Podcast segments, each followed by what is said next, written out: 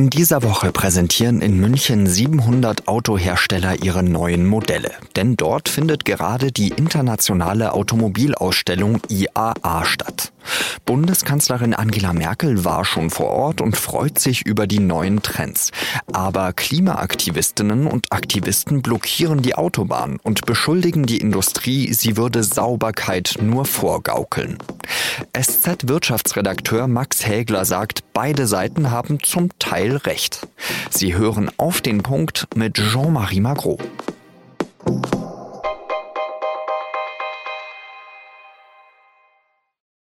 Angela Merkel ist in ihrer Amtszeit oft als die Autokanzlerin bezeichnet worden, die sich zum Beispiel in Brüssel immer wieder für die Interessen der deutschen Autokonzerne stark gemacht hat. An diesem Dienstag hat sie in München die wichtigste deutsche Automesse, die IAA, eröffnet. Und Merkel verknüpft mit ihr eine Hoffnung. Wir werden viele Weltpremieren hier sehen und auch Autos der Zukunft. Und ich freue mich, dass jetzt unübersehbar ist, dass der Trend ganz klar zur Elektromobilität geht. Die scheidende Bundeskanzlerin ist sicher, die Mobilität der Zukunft wird dank alternativer Antriebe und dank der Digitalisierung umweltfreundlicher und noch einmal sicherer sein als heute. Das sehen Klimaaktivistinnen und Aktivisten aber anders. Auf der A9 auf dem Weg nach München finden zeitgleich Protestaktionen statt. Am Dienstag steht der Verkehr deswegen zwischenzeitlich still. So hat zum Beispiel das Bündnis Sand im Getriebe seinen Protest auf Social Media angekündigt. Vom 9. bis zum 12. September gehen wir nach München und crashen die Greenwashing Party der deutschen Autoindustrie. Let's go! Mit Greenwashing ist gemeint, dass Unternehmen durch PR versuchen, ein umweltfreundliches Image zu erhalten. Die Aktivistinnen und Aktivisten beklagen nämlich, die Automobilindustrie würde nur so tun, als ob saubere Autos eine große Rolle spielten. In Wahrheit würden sie immer größere und schwerere Autos verkaufen und so die Klimakrise noch weiter befeuern. Der Gastgeber, Münchens Oberbürgermeister Dieter Reiter, versucht, die Demonstrierenden zu einem maßvollen Umgang zu bewegen. Bei allem Verständnis für Ungeduld und deren Berechtigung angesichts dieses wichtigen Themas will ich an die IAA-Kritiker deutlich appellieren, ihren Protest und ihre Kritik friedlich im Rahmen unserer demokratischen Gepflogenheiten zu äußern. Das ist Grundvoraussetzung für einen demokratischen Dialog, meine Damen und Herren. Aber was ist dran am Vorwurf des Greenwashings? Darüber habe ich mit dem Wirtschaftsredakteur Max Hägler gesprochen. Er berichtet für die SZ von der IAA. Ich habe sehr viele Elektroautos gesehen. Ich habe viel weniger Chrom und große Verbrenner gesehen, als man es in den vergangenen Jahren auf den ganzen Automessen in der Welt äh, sonst gesehen hat, wo ähm, ja, die Schnelligkeit und das Vollgas im Mittelpunkt stand. Das merkt man jetzt in München gar nicht, weder in den Messehallen noch draußen auf den sogenannten Spaces, auf denen die äh, Hersteller ihre Wagen zeigen. Das ist wirklich ein großer Unterschied zu allen bisherigen Veranstaltungen, die es so gegeben hat in Deutschland und auch in der Welt. Ist es dann eben auch so, dass man sagt, äh, die Elektromobilität, das ist die Zukunft oder werden eben auch noch andere Trends, die vielleicht in den nächsten Jahren ausschlaggebend sein könnten, gezeigt? Die Elektromobilität ist die Zukunft, das sagen alle und das liegt daran, dass äh, die Regularien in der Europäischen Union, aber auch in den USA einfach dergestalt sind, dass der Verbrenner Benzin und Diesel viel weniger Zukunft hat.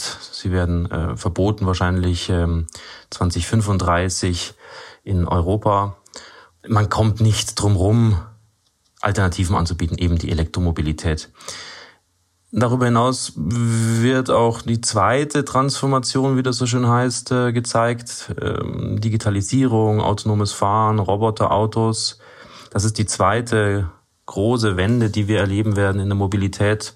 Da sind Studien zu sehen, da sind äh, ganz spannende äh, ja, Konzepte auch zum Ausprobieren da, in die man einsteigen kann tatsächlich und ähm, die man ja womöglich ähm, in der zweiten Hälfte des Jahrzehnts schon auf den Straßen sehen wird. Also nicht mehr lange hin.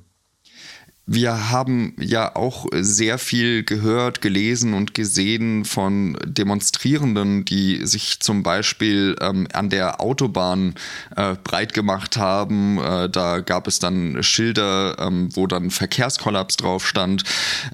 Da ging es ja vor allem darum, dass man sagt, äh, die Automobilindustrie, die betreibt da Greenwashing. In Wahrheit ähm, würde, würden die eben viel mehr ähm, Umweltverschmutzung betreiben und ähm, die Klimakrise nur befeuern. Sind das berechtigte Vorwürfe?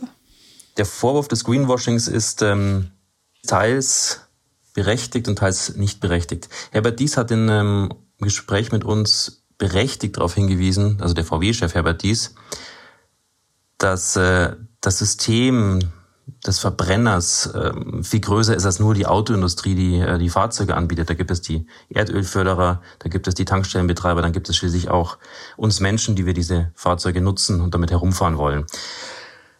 Insofern, ja, kann man sicher darüber nachdenken, muss man bei den Protesten nicht auch woanders ansetzen.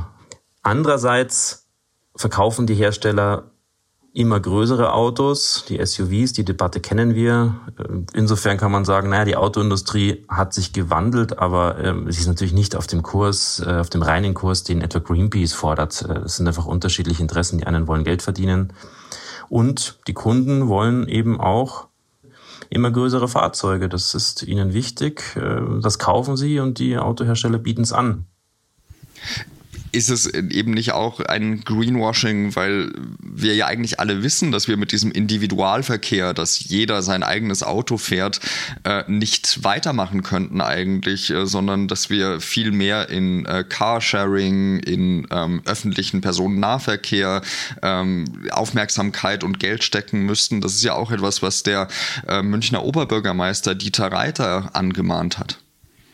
Wir müssen zumindest in den Städten und Innenstädten deutlich wegkommen vom Individualverkehr. Das ist nicht nur eine Frage des Klimaschutzes, das ist auch eine Frage der Verkehrssicherheit und der Lebensqualität. Die Frage ist allerdings, ob das in der Praxis genauso gesehen wird. Weit überwiegende Teil der Deutschen möchte etwas fürs Klima tun, für den Klimaschutz, das zeigen Umfragen.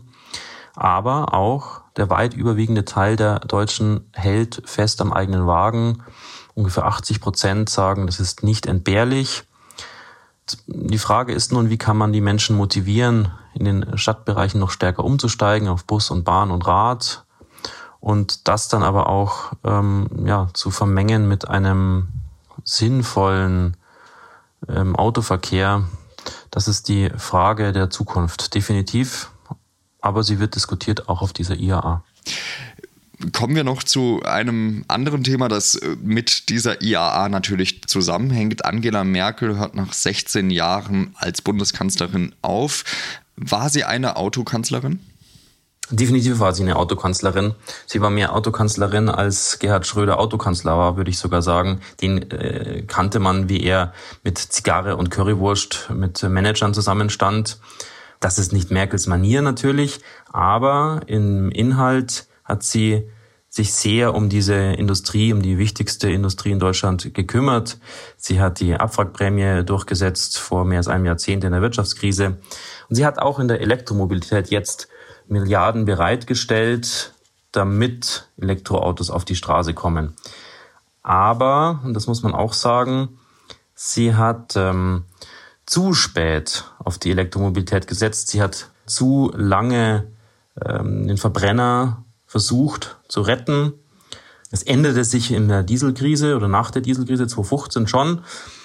Aber der Druck hätte noch stärker sein können und man muss, ähm, weil wir vorhin von Systemen sprachen, auch festhalten, dass in dem äh, Thema Strom, der wichtig ist für die Elektroautos natürlich, auch zu wenig passiert. Äh, die Energieerzeugung und der Umstieg auf äh, Wind und Sonne geht zu langsam. Das ist ähm, ein Thema, das Merkel ja nicht verschlafen hat, aber wo sie viel mehr Nachdruck hätte reinbringen müssen. Ganz lieben Dank dir für deine Eindrücke von der internationalen Automobilausstellung und ich wünsche dir noch einen schönen Tag, Max Hegler. Danke, Jen. Die Corona-Pandemie ist noch nicht vorbei. Das hat Lothar Wieler jetzt noch einmal betont. Der Präsident des Robert Koch Instituts hat vor einer vierten Welle mit einem fulminanten Verlauf gewarnt. Und zwar dann, wenn sich weiter nur so wenige Menschen impfen lassen. Momentan sind fast zwei Drittel der Deutschen mindestens einmal gegen Covid-19 geimpft. Den vollständigen Impfschutz haben 62 Prozent. Wieler zufolge liegen gerade doppelt so viele Covid-19-Patienten auf Intensivbetten wie noch vor zwei Wochen. Die Patienten werden außerdem immer jünger. Im Herbst 2018 sind von der Stadt Kerpen Baumhäuser im Hambacher Forst geräumt worden. Das Verwaltungsgericht Köln hat jetzt entschieden, dass dieses Vorgehen rechtswidrig war. Die Räumung ist damals mit Brandschutzbestimmungen begründet worden. Die seien aber, so das Gericht, nur vorgeschoben gewesen. Letztlich sollten mit der Aktion die Braunkohlegegner entfernt werden.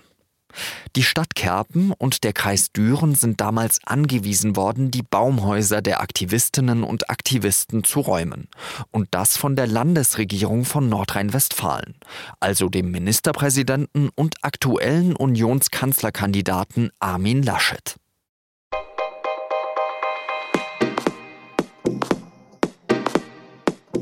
Der Hambacher Forst weckt Erinnerungen, denn eine unserer ersten Folgen überhaupt handelte vom Streit über diesen Wald. Damals war die Telefonverbindung zu unserem NRW-Korrespondenten Christian Wernicke ziemlich schlecht und überhaupt war vieles viel schwieriger und das Redaktionsteam noch nicht so erfahren. Mittlerweile haben wir mit dieser jetzt 800 Folgen von Auf den Punkt veröffentlicht. Und wie damals gilt natürlich auch heute. Wenn Sie Anregungen, Fragen oder Themenvorschläge haben, dann melden Sie sich gerne per Mail. podcast.sz.de ist da die richtige Adresse. Redaktionsschluss war wie immer 16 Uhr. Danke, dass Sie zugehört haben und bis morgen. Salü.